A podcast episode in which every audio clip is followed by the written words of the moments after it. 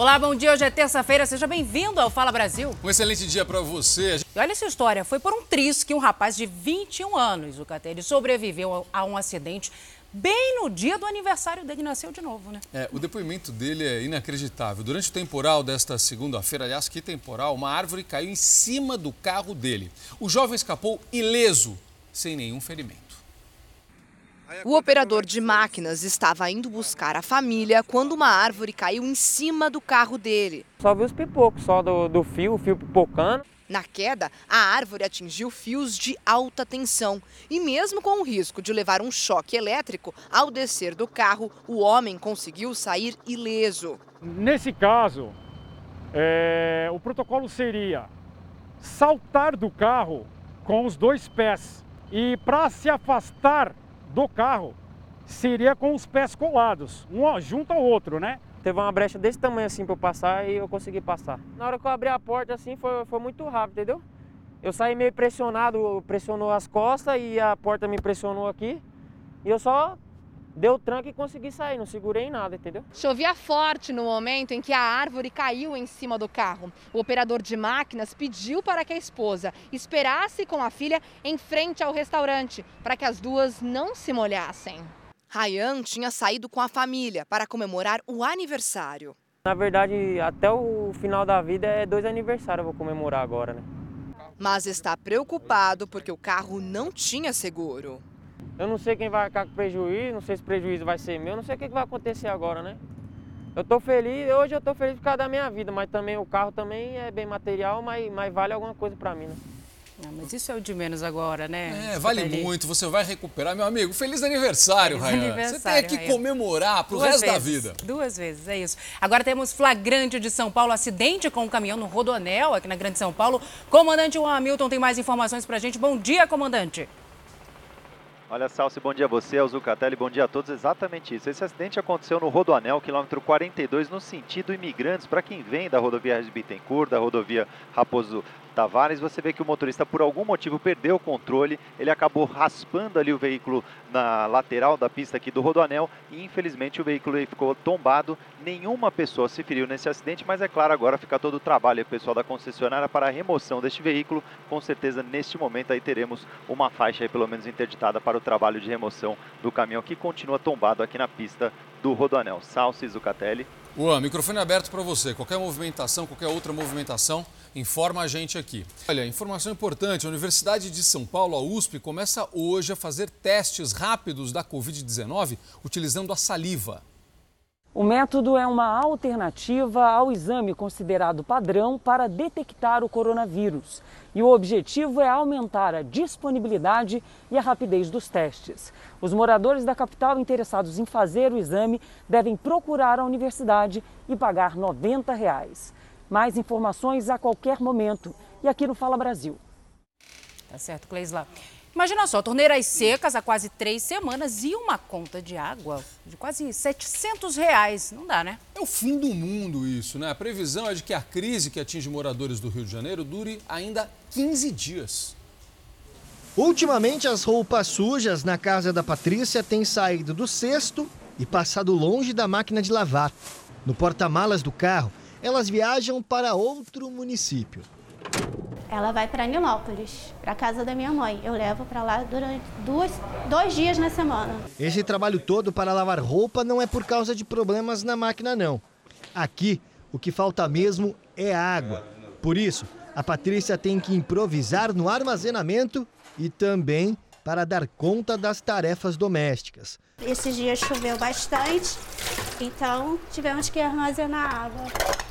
O banho é na caneca. Há 18 anos, desde que a Patrícia se mudou para essa casa, ela sofre com a falta d'água. Só que dessa vez, já são três semanas seguidas sem uma gota sequer nas torneiras da casa.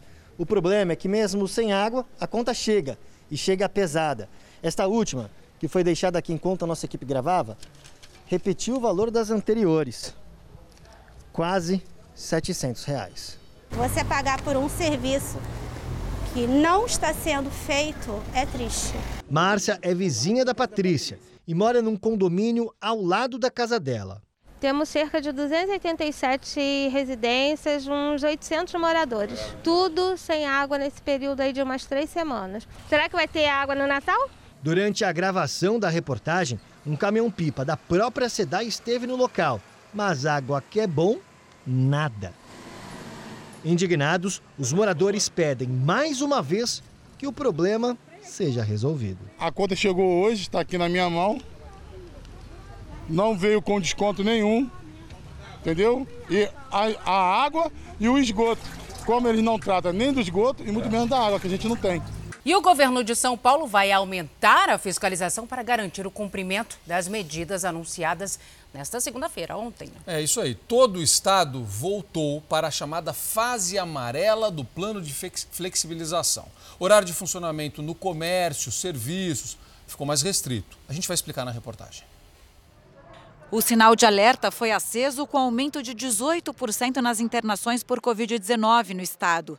Foi o que levou o governo a recuar no plano para enfrentar a pandemia. Até a chegada da vacina e a imunização dos brasileiros, precisamos ter cautela. Com o anúncio, seis regiões, entre elas a capital paulista, passam da fase verde para a amarela no plano de flexibilização. Tudo continua a funcionar mas existem várias regras que limitam as atividades. Nos shoppings e galerias, a ocupação máxima permitida cai de 60% para 40% da capacidade. O horário de funcionamento é limitado a 10 horas diárias. Agora que as pessoas estavam se animando um pouquinho, na né, retomada do comércio e tudo mais, se for necessário fechar novamente, né? Vai ter que ser, não tem jeito. Fizemos muitos investimentos em tecnologia, é, em monitoramento de pessoas, né, em, em relação à saúde, em materiais de limpeza, significa um balde de água fria. A ocupação de bares e restaurantes também cai para 40% e para, no máximo, 10 horas de funcionamento.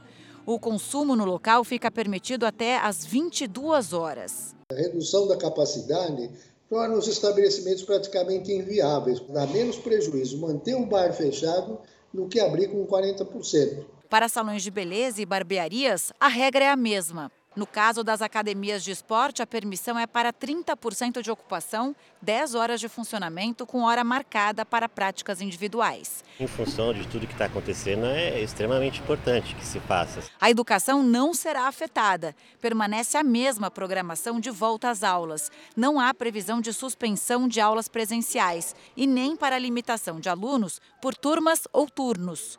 Cinemas, teatros e museus podem permanecer abertos, mas as prefeituras têm autonomia para tomar decisões próprias. Eu acho que, que precisamos retomar primeiro a economia. A próxima reclassificação para o Estado está prevista para 4 de janeiro. Até lá, o governo pretende intensificar a fiscalização para garantir o cumprimento das medidas e evitar aglomerações. As festas, estes encontros que eles sim estão levando a circular mais o vírus na nossa população. Um pouco de tudo isso daí que está acontecendo é culpa da população também. Isso. É isso. Ficou bem explicativa né, a reportagem da, da Camila, mas é, não adianta investimento em tecnologia e fiscalização se a população não se conscientizar. Foi exatamente o que o rapaz acabou de falar aí no fim as duas últimas As duas últimas entrevistas foram claríssimas. O que disse o secretário da Saúde, olha, as festas, as reuniões, é claro que esse é o maior, é o maior foco de problemas. E depois o rapaz disse, você pode fazer o que quiser se a população não se conscientizar.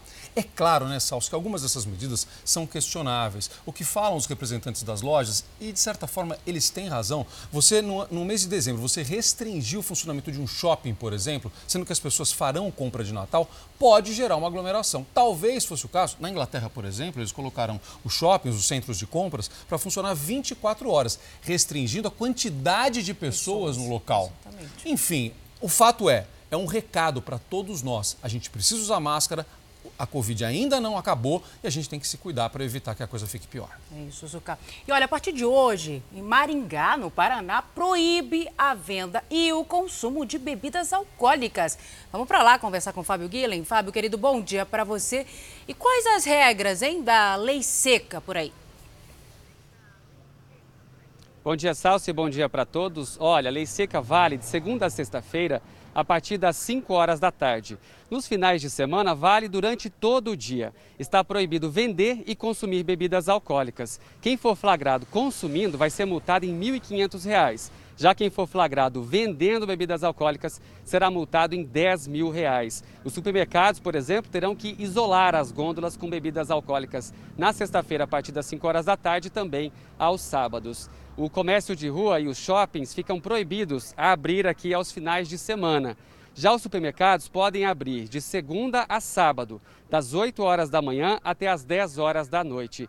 Um detalhe do decreto que chama a atenção é que crianças menores de 12 anos não podem acessar os supermercados por aqui.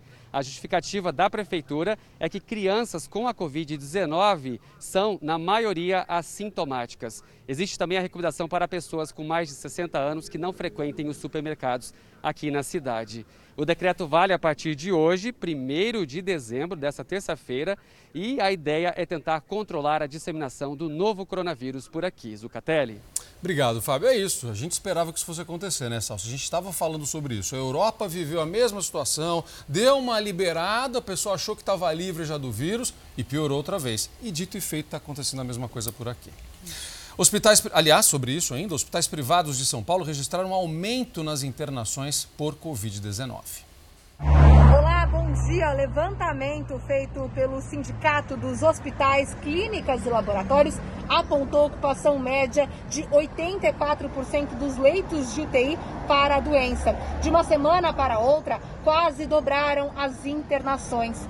Pesquisa abrangeu todos os departamentos regionais de saúde do estado de São Paulo. A qualquer momento eu posso voltar daqui de São Paulo com outras informações no Fala Brasil. Obrigada, Maria, pelas informações. A Embraer foi alvo de ataque de hackers e alerta sobre possíveis informações falsas que podem estar sendo atribuídas à empresa, Zucatelli. Olha isso, ó, o Guilherme Portanova está acompanhando esse caso, tem informações para a gente. Afinal, Portanova, qual foi o dano desse ataque? Muito bom dia, Zucatelli, muito bom dia, Salsi, bom dia a todos. Olha, em princípio, o ataque no último dia 25, segundo o comunicado da própria empresa fabricante de aviões, inviabilizou o acesso a um único ambiente de arquivos. No comunicado, a Embraer informou ter isolado os outros sistemas para evitar novos ataques e iniciado as investigações. As análises técnicas constataram que não houve danos significativos às operações da empresa. No comunicado, a Embraer alerta que na madrugada do dia 30 de novembro foram divulgados dados supostamente atribuídos à companhia. A Embraer encerra a nota se comprometendo a informar sobre os desdobramentos destas investigações. Salce. Olha isso aqui, o empresário, dono do apartamento onde uma advogada morreu ao cair em Belo Horizonte, foi ouvido pela polícia.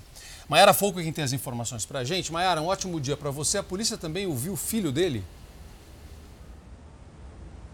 Ouviu sim, Zuca. Bom dia para você, bom dia, Salsi. O filho do empresário foi o primeiro a ver o corpo da advogada Hilda Balsamão de Moraes, de 38 anos. Ela caiu de uma altura de 15 metros. O jovem contou à polícia que percebeu que a mulher estava morta e avisou ao pai, que entrou em choque. Segundo o advogado de Gustavo Veloso e do filho, esse seria o motivo da demora de 50 minutos para o empresário descer do apartamento. Gustavo também depôs ontem e falou durante três horas sobre a relação e as brigas. Ele manteve a versão de que a advogada pulou do prédio. O advogado da família de Hilda Balsamão informou, informou que quer ter acesso a um inquérito policial e que vai pedir um novo laudo do legista. Hilda foi encontrada morta no dia 20 de novembro, após cair da sacada do prédio onde mora o empresário.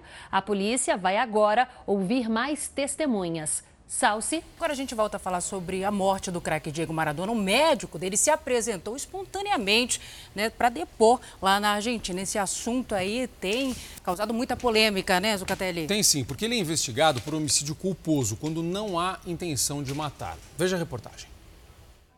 O neurocirurgião foi até a Procuradoria de Buenos Aires que investiga a morte de Maradona. Mas Leopoldo Luque não pôde depor porque não foi acusado formalmente. A defesa do médico disse que ainda não teve acesso ao processo. As autoridades estão analisando os prontuários apreendidos no domingo, na casa do médico em Buenos Aires. Luque falou com a imprensa depois que deixou a procuradoria. Aqueles que procuram quem responsabilizar estão perdendo o foco nas pessoas que fizeram as coisas da maneira certa, que tentaram ajudá-lo e se sacrificaram muito. E tem um sacrifício forte. O neurocirurgião começou a ser investigado depois que as filhas de Maradona colocaram em dúvida o tratamento de saúde oferecido ao pai. O filho mais novo de Diego também suspeita do atendimento do médico. O advogado da família afirma que a morte de Diego poderia ter sido evitada se ele tivesse recebido os cuidados necessários. Os enfermeiros que tratavam de Maradona contaram em depoimento que no dia 19 de novembro, seis dias antes da morte, o craque argentino caiu e bateu o lado direito da cabeça. Os enfermeiros disseram ainda que Maradona empurrou e xingou o médico na última visita. Na entrevista coletiva, Leopoldo Luque se defendeu. Afirmou que Maradona bateu a cabeça no lado oposto ao que foi operado por ele. O neurocirurgião disse também que não fez parte da equipe que tomou a decisão de liberar o argentino para continuar o tratamento em casa. Não há nada a esconder. Estou orgulhoso do que fiz e do que todos os médicos fizeram pelo Diego. Obviamente lamento como acabou, mas garanto que fizemos o melhor pelo Diego. Le garantizo que se hizo lo mejor con Diego. Visa começou o processo de inspeção no laboratório Sinovac na China. A análise termina até sexta-feira. A repórter Cleisla Garcia está no Instituto Butantan, aqui em São Paulo, que é o parceiro do, do laboratório chinês. Como foi? O pessoal está acompanhando a visita lá na China e tem informações aqui no Brasil. Como foi o primeiro dia da visita? Cleisla, bom dia. Olá, Zuca. Olá, Salsi. Bom dia para todos que nos acompanham nessa manhã todos os inspetores, os inspetores que foram para a China antes de começar a trabalhar a Zucatelli tiveram que passar por 14 dias de quarentena. Nessa fase, nesse momento, eles analisam questões técnicas que, se forem aprovadas, então vai facilitar essa, esse envio da vacina aqui para o Brasil. Lembrando que todos esses protocolos e todas essas etapas são indispensáveis para a aprovação do registro da vacina contra a Covid-19 aqui no país. Salce. Obrigada pelas informações, Cleisla. Cleisla, a gente fica na expectativa, né? Ficamos, de, de, todas elas, todas Isso. elas. E a partir de hoje a conta de luz está ah. mais cara, com a volta da cobrança extra e ainda com o valor mais alto entre os cobrados nas bandeiras tarifárias. Oh, só só para a gente lembrar aqui, acho que você também lembra, minha amiga, meu amigo, a Agência Nacional de Energia Elétrica, a ANEEL, tinha anunciado, né, no começo da pandemia, que não ia ter cobrança não, adicional haveria, este é ano. Mudaram de ideia, né? Dezembro chegou com um aumento na conta de luz. E de cara, já vamos enfrentar a bandeira tarifária mais alta, a vermelha 2. Serão acrescentados na conta R$ 6,24 para cada 100 kWh consumidos. Hoje em dia, para a gente conseguir é, pagar já as contas trabalhando reduzido dessa maneira, fica muito difícil. Em maio, a Agência Nacional de Energia Elétrica tinha informado que não cobraria bandeira tarifária este ano por conta da pandemia de Covid-19. Mas a decisão foi derrubada nesta segunda-feira. A justificativa é que o consumo já voltou a patamares de antes da pandemia. Entre outros fatores, a seca e dificuldades nos principais reservatórios do país levaram o sistema a acionar as termoelétricas, o que aumenta o custo. E segundo a ANEL, a cobrança extra estimula o consumo consciente. A ANEEL pode optar por quatro tipos de bandeira tarifária: a verde, sem custos extras para o consumidor, a amarela, que tem taxa de R$ 1,34 a mais a cada 100 kWh consumidos, a vermelha 1, em que o custo adicional é de R$ 4,16 a cada 100 kWh, e a vermelha 2. Qualquer aumento que vem numa situação dessa é absurdo. Né? Hoje não está. Nosso movimento está pela metade, como é que você vai ter aumento em cima disso? Presta atenção aqui. Dois novos filhotes de onça-pintada foram flagrados por pesquisadores no Parque Nacional do Iguaçu, no Paraná. O projeto onças do Iguaçu monitora a espécie. Os pesquisadores disseram que os felinos devem ter entre 10 meses e um ano. Filhotinho, Salsi. Desde dezembro do ano passado já foram flagradas 10 novas onças pintadas no parque. Que bom! A equipe espera clicar mais vezes estes filhotes para conseguir identificar o sexo dos animais e, claro, dar nomes aos dois. A Mata Atlântica conta com cerca de 300 onças pintadas. 105 delas estão na região do Parque Nacional do Iguaçu do lado brasileiro e também do argentino. Você vê que é uma população muito pequena e por Sim. isso a gente precisa cuidar. Preservar, coisa mais linda essa imagem, né? E na contramão de tudo isso, uma notícia não muito boa. O desmatamento na Amazônia cresceu no último ano e chegou ao maior patamar em 12 anos. Isso é assustador. A repórter Natália Lago tem informações para a gente sobre esse assunto ao vivo. Natália, bom dia. Quais estados tiveram mais registros?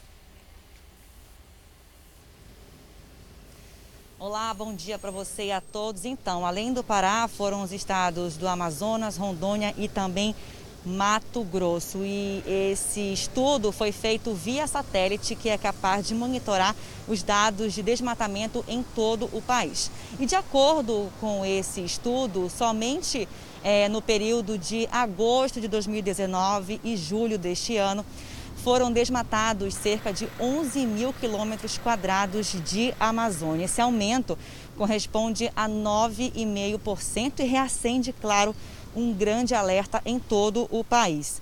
E tudo isso em relação ao mesmo período do ano anterior. Já no período de agosto de 2018 a julho do ano passado, o aumento já tinha sido de aproximadamente 34%. Zucatelli, eu volto com você. Olha essa história, uma festa no centro de São Paulo tirou o sono, tirou o sossego de moradores ali da região festa nesta é, época. É, já não, tem, tá já não combina muito, começo, né? Já né? não combina muito. Nesse caso específico, foi mais do que a questão da pandemia, do que quarentena, do que coronavírus. A revolta foi tanta que os vizinhos fizeram uma notificação extrajudicial e exigem uma retratação dos organizadores do evento. Soltar fogos, esse foi o principal problema. Na capital paulista é proibido por lei desde 2018. Do alto de prédios vizinhos, o flagrante do desrespeito. Das janelas dá para ver uma festa com aglomeração e gente sem máscara. Mas o pior foi esta queima de fogos de artifício que durou mais de 10 minutos e tirou o sossego de muitos moradores. Era a comemoração pela eleição da nova diretoria do CIEMACO, o Sindicato dos Trabalhadores em Empresas de Prestação de Serviços de Asseio e Conservação e Limpeza Urbana de São Paulo. Fiquei muito assustada por causa de rede elétrica, de casas ao redor. Gabriela, que mora num prédio próximo ao sindicato, registrou um boletim de ocorrência. Fiquei muito indignada de ser uma celebração, uma comemoração, os fogos de artifício, sem aviso, da rua, perto de residências. O sindicato fica numa área com grande população na região central de São Paulo e provocou indignação por acabar com a tranquilidade dos moradores depois das 10 da noite. Um dos vizinhos gravou, deu mais de 300 decibéis, então se imagina a loucura que, que foi. Anabela disse que animais de estimação ficaram transtornados Teve um cachorrinho idoso que convulsionou. O gato de uma das vizinhas entrou debaixo do guarda-roupa, que daí tiveram que chamar as pessoas para tirar. E uma idosa de 90 anos passou mal no prédio onde mora.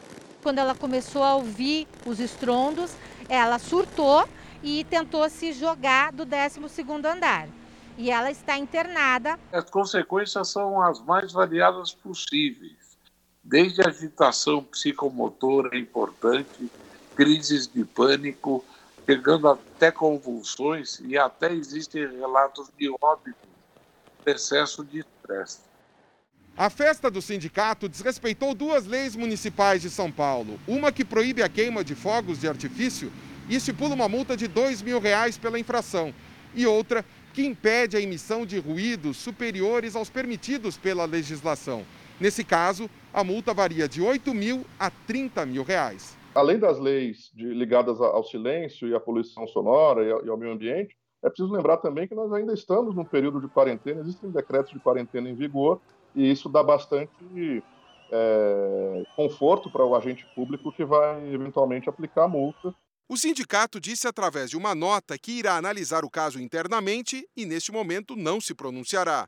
A Associação dos Moradores, que abrange 14 bairros da região central de São Paulo, elaborou uma notificação extrajudicial. O documento foi entregue para a Prefeitura, a Polícia, o Conselho de Segurança do bairro e o Ministério Público e exige retratação do sindicato. Bom, primeiramente, nós esperamos que eles façam um pedido de desculpa público. Isso é muito importante para nós. Que o fato não se repita e que se eles tiverem que, toma, que, que receber uma multa, que seja educativa. Vamos lá, de acordo com a Secretaria de Segurança Pública, a Polícia Militar foi até o local e constatou uma manifestação política no sindicato. Disse que orientou o responsável pelo evento a parar com essa barulheira toda e que prestou apoio aos órgãos para evitar aglomerações. Você vai conhecer agora a Carolina Salsi. Vamos lá. Ela tem seis aninhos, ela é autista. Os pais estavam preocupados porque a menina não reagia ao tratamento.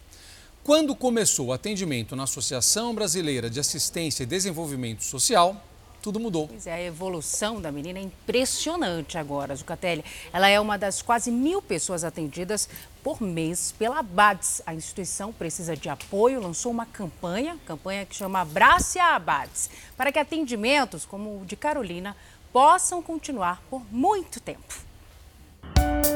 A Carolina Nunes tem seis anos e regularmente faz sessões de terapia com a Samira, que tem experiência no trabalho de aprendizagem com crianças autistas. Por causa do isolamento social, elas agora se encontram remotamente. Mesmo à distância, o tratamento continua. Antes ela não sentava, ela não conseguia focar, ela não conseguia esperar para dar resposta, então isso tudo foi desenvolvido, mesmo em atendimento online, a gente conseguiu um progresso. Ela é uma das quase mil pessoas atendidas por mês pela ABADES, Associação Brasileira de Assistência e Desenvolvimento Social, que cuida gratuitamente de indivíduos com autismo e deficiência intelectual. Eles passam por um tratamento multidisciplinar com fonoaudiólogos, psicólogos, fisioterapeutas e pedagogos. É uma transformação radical na vida de quem passa pelo processo. É uma instituição que promove qualidade de vida, que promove reabilitação, que promove potencial, que promove inclusão. Antes de passar pelos cuidados dos profissionais da Abades, a Carolina tinha regredido no desenvolvimento e até parado de falar. Hoje, a evolução dela é surpreendente. Ela fala, lê escreve e até estuda numa escola regular. Ah, o acolhimento com a minha filha, com a gente, com a família, o carinho dos profissionais, você vê que eles entendem realmente da minha filha. Não é aquele negócio que tipo mistura todo mundo e fala de um todo, né? Muitas outras crianças, adolescentes e até adultos ainda esperam por uma vaga. Alguns programas de atendimento realizados pela instituição são conveniados com o município e o estado de São Paulo. E para poder atender mais pessoas, são necessários recursos doados por empresas e pessoas físicas temos uma extensa fila de espera, que quase esse tanto, quase mil pessoas também. Temos estrutura física, temos equipes né, com um alto grau de comprometimento, em primeiro lugar, mas nós não temos condição financeira para isso. O foco da associação é garantir que mais famílias tenham acesso a uma melhor qualidade de vida. O trabalho da Abades é feito há 68 anos, é um trabalho muito especial, dedicado a vidas eu costumo dizer que é um investimento em pessoas. Não tem melhor coisa do que você investir no outro. E você pode ajudar a Abades com a sua ligação 0500 508 0707 para doar R$ reais. Está aí na sua tela, ó. Super fácil. 0500 508 0720 para doar 20 reais. 0500 508 0740 para doar 40 reais. Ou você pode doar qualquer outro valor pelo site. Ó, o site está aí na sua tela, tem o QR Code também. É só você abrir a câmera do seu celular, abriu a câmera e aponta para o QR Code que você vai ser direcionado para a doação. Ajude a Abades a construir uma sociedade mais inclusiva. Abrace essa causa, abrace a Abades.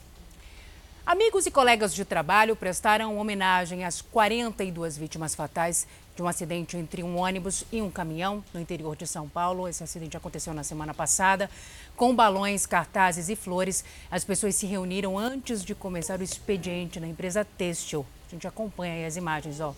Os funcionários iam para o trabalho em um ônibus clandestino quando, na altura de Itaguaí, um veículo bateu de frente com esse caminhão. 42 pessoas morreram e 10 ficaram feridas. Uma cidade, Salse, alagada há mais de uma semana. A lagoa de Carapebus, no Rio de Janeiro, transbordou. Dezenas de casas foram atingidas pelas enchentes. Chegar às casas nesta região só com carro alto e com tração nas quatro rodas. Quadras inteiras estão debaixo d'água, que aliás está contaminada, atingiu as fossas. O lençol freático também foi afetado. O contato com a água, claro, traz medo. Essa gente é, utiliza essa água para lavar louça, tomar banho e afins, né? Essa é uma questão também de saúde, né? Muitos moradores tiveram que deixar as casas. Quem ficou está ilhado as casas estão abandonadas porque não tem como a pessoa vir habitar de novo. As chuvas fizeram a lagoa transbordar. Ela é separada do mar por uma faixa de areia. A solução, segundo os moradores, seria forçar uma abertura, o que ocorre de maneira natural. Mas o Instituto Chico Mendes de Conservação da Biodiversidade não autorizou a ação, que é considerada um crime ambiental. Mas os moradores fizeram de forma manual e a água da enchente está sendo escoada para o mar nossa situação é séria. A Prefeitura de Carapebus decretou situação de emergência no município. Olha só isso, uma pesquisa aponta que as famílias passaram a valorizar mais os professores depois da pandemia. Precisou uma pandemia para que isso acontecesse. Né? Era, e, e, nunca, nunca a gente deu tanto valor para isso, viu, Salsi? Pais, alunos, famílias. Os pais assumiram as funções de professores dos filhos. Uma das consequências positivas é que eles estão mais próximos da rotina escolar. Agora eles sabem o que o professor passa. É. Gabriela tem um bebê de seis meses e uma filha de cinco anos que estuda em uma escola municipal de educação infantil. Esse ano, Rafaela iria começar a ser alfabetizada na EMEI, mas veio a pandemia e as aulas presenciais foram suspensas. Aí a mãe teve que assumir também o papel de professora. É um desafio. Gabriela nunca valorizou tanto o trabalho dos professores. Nossa, aí a gente vê que o professor é, é fundamental. E você vê que não é só com uma criança que ele lidar, ele lidar com várias crianças. 71% dos responsáveis pelos estudantes no Brasil estão valorizando mais o trabalho desenvolvido pelos professores.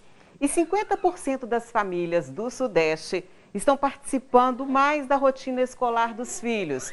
É o que mostra a pesquisa Datafolha. A psicopedagoga acredita que a valorização dos professores vai ser um legado deixado pela pandemia. Agora é a hora realmente que eles estão reconhecendo todo o esforço, toda a preocupação que esses professores têm com seus alunos e acredito que no retorno às aulas esse professor ele vai ser muito mais valorizado pelos pais, pelos alunos, inclusive até mesmo talvez uma parceria maior entre família e escola. Concordo acho que isso vai mudar mesmo, para melhor. Fundamental, exatamente. Você já sabe como vai gastar o 13º salário? Conta aí, Salsi. Olha, juízo, hein? Já juízo. gastou? Ainda não. não. um levantamento mostrou que a maioria dos trabalhadores deve usar o dinheiro extra para regularizar contas atrasadas.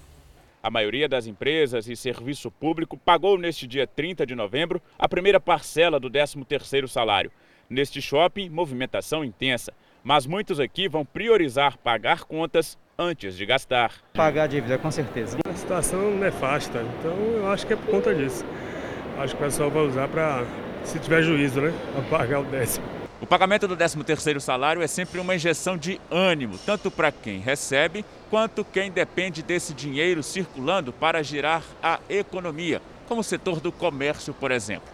Uma pesquisa da Confederação Nacional de Dirigentes Logistas mostrou que 30% dos trabalhadores brasileiros devem utilizar o 13º salário para compras de Natal e 20% para fazer economia e pagamento de dívidas. Trabalhador em regime de CLT, o que tem a carteira assinada, ou servidor público que não receber a primeira parcela do 13º até o dia 30 de novembro, deve fazer uma denúncia ao Ministério Público do Trabalho ou no sindicato da categoria. De 1 de setembro até 30 de novembro para pagar a primeira parcela, que corresponde a 50% do valor do salário do trabalhador.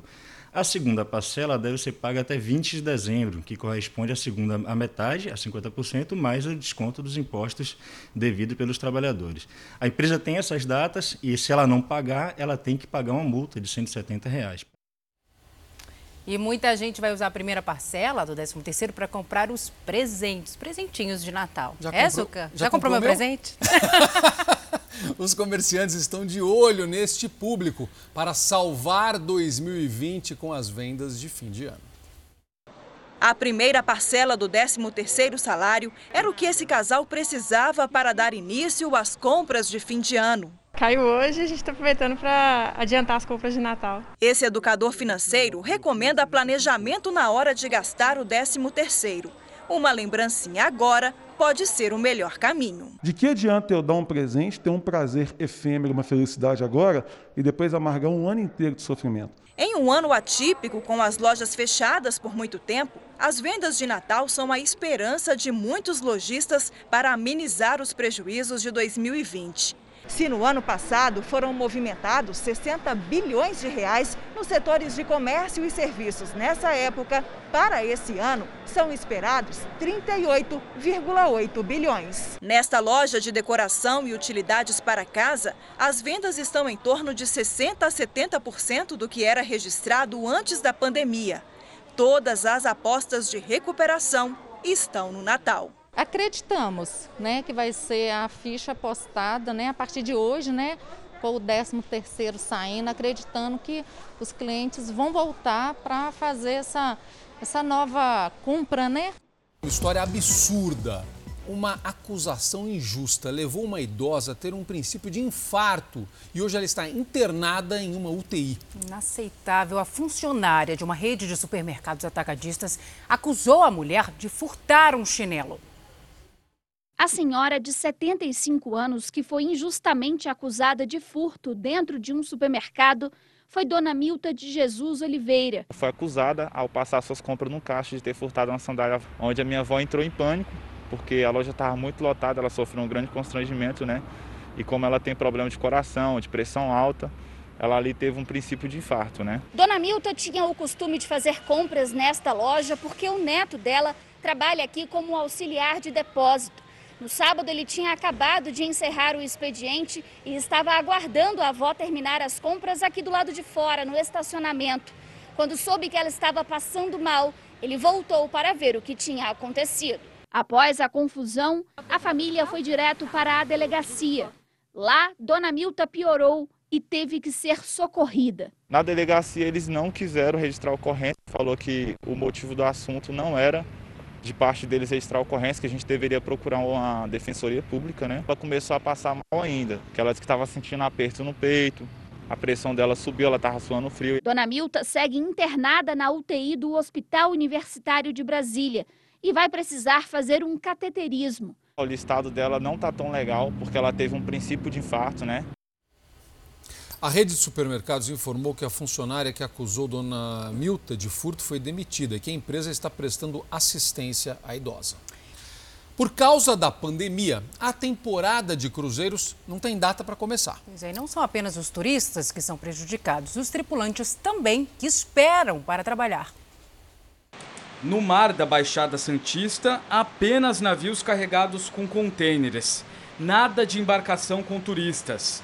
O Cláudio sabe muito bem disso. Ele costumava trabalhar embarcado como anfitrião de idiomas. Acostumado literalmente a navegar, agora só navega na internet, em casa, procurando emprego. Mandei um monte de currículo. E tudo que eu recebo é aquela resposta eletrônica.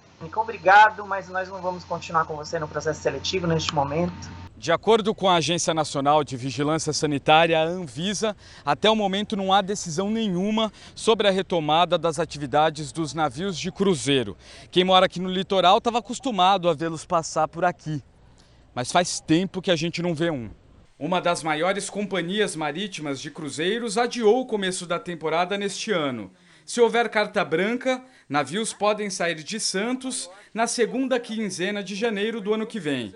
Este economista avalia o impacto financeiro no setor de cruzeiros. Ele diz que por causa disso, todo o comércio terrestre também é prejudicado. Uma parte do setor da, da econômico da Baixada que é dinamizado pelo, pelo turismo. Então, enquanto a, a gente não tiver uma resolução sanitária para o Covid-19, a gente vai, vai ter esse impacto aí forte no turismo, não só para Santos, mas no Brasil inteiro. Acostumado a ganhar em dólar como tripulante de cruzeiro, o Renato precisou arranjar um plano B. Estou trabalhando como motorista de aplicativo para poder ter uma renda e enquanto aguardo a decisão aí da Anvisa, da, dos, dos ministérios do turismo e da própria companhia para estar tá retornando ao trabalho. Infelizmente a gente acha que vai demorar um pouco vai, ainda, Salso, né? Eu acho que isso, é, é, essa história dos cruzeiros é algo que vai demorar, porque a gente vai precisar de uma segurança muito grande para poder. São muitas pessoas reunidas, no mesmo né? lugar. Exatamente. E olha, dezembro já está aí, né? Já chegou e muitas pessoas alugam casas para comemorar as festas de fim de ano. Mas atenção, vamos lá, gente é preciso checar todas as regras do condomínio para onde você está indo. Ah, vou alugar um apartamento na praia. Peraí, o que pode, o que não pode, para você não ter uma confusão quando chegar lá. A orientação é ler com cuidado o contrato sobre o que é permitido ou não fazer. As praias estão cada vez mais lotadas, a muvuca na areia só cresce e aumenta também a preocupação nos condomínios.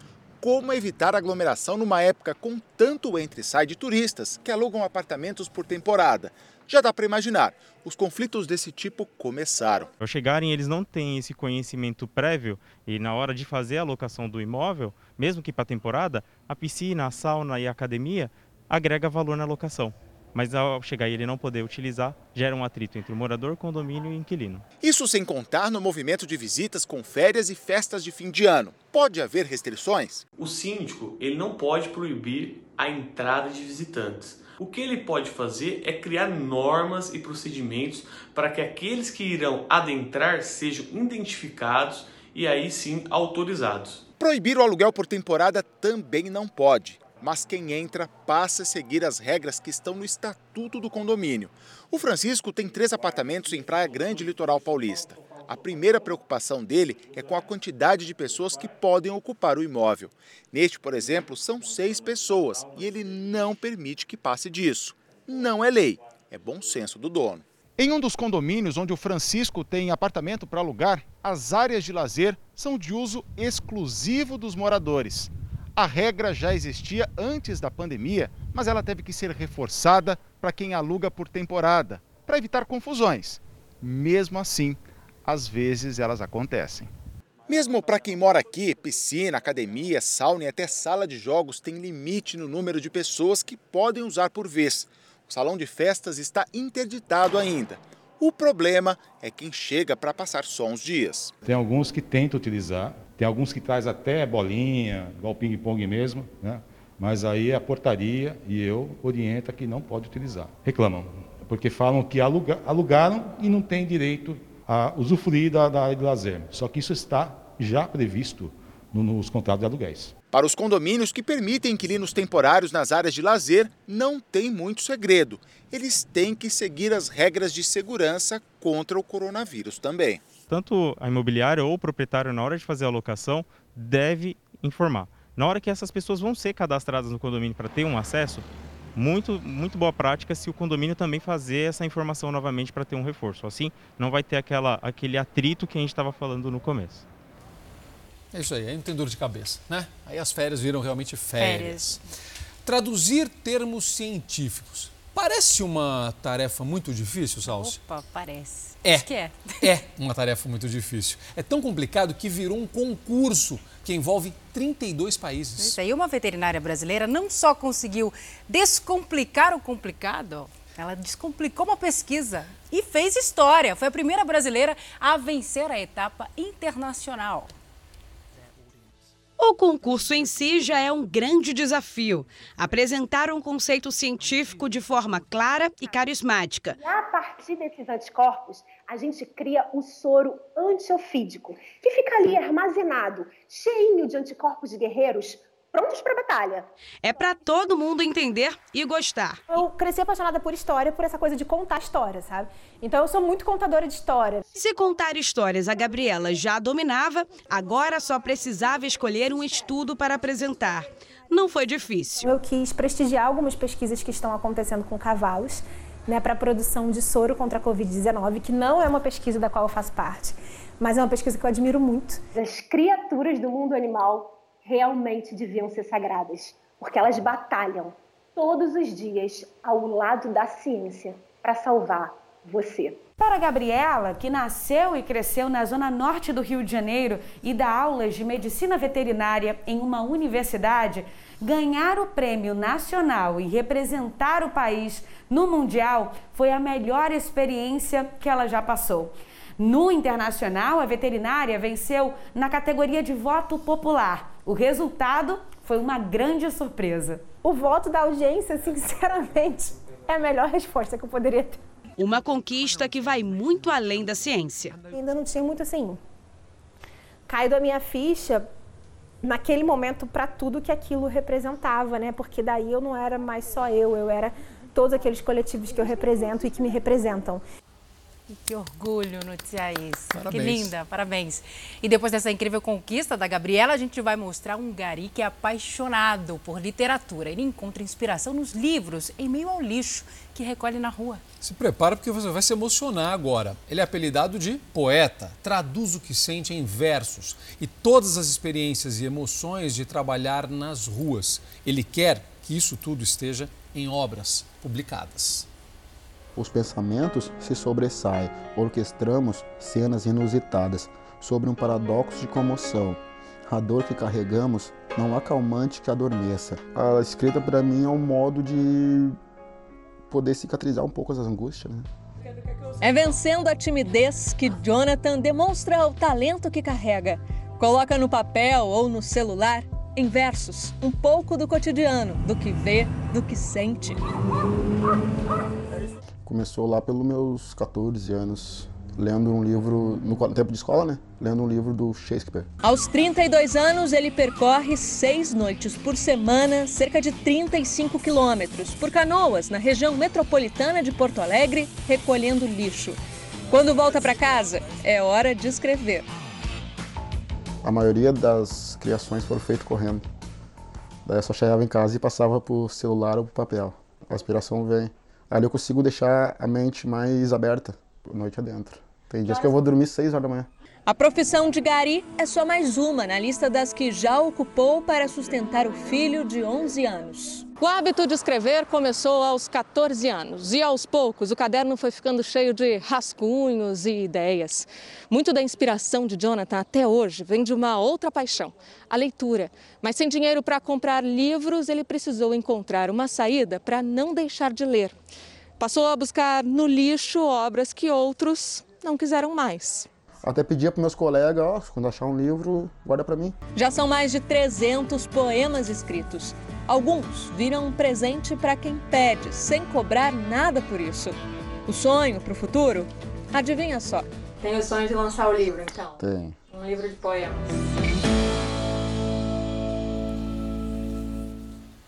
História linda, né? Poeta, nosso abraço para você, que você consiga publicar suas obras, vai ser um sucesso, tenho certeza absoluta. A gente fica na torcida. Com essa linda história, a gente encerra o Fala Brasil de hoje.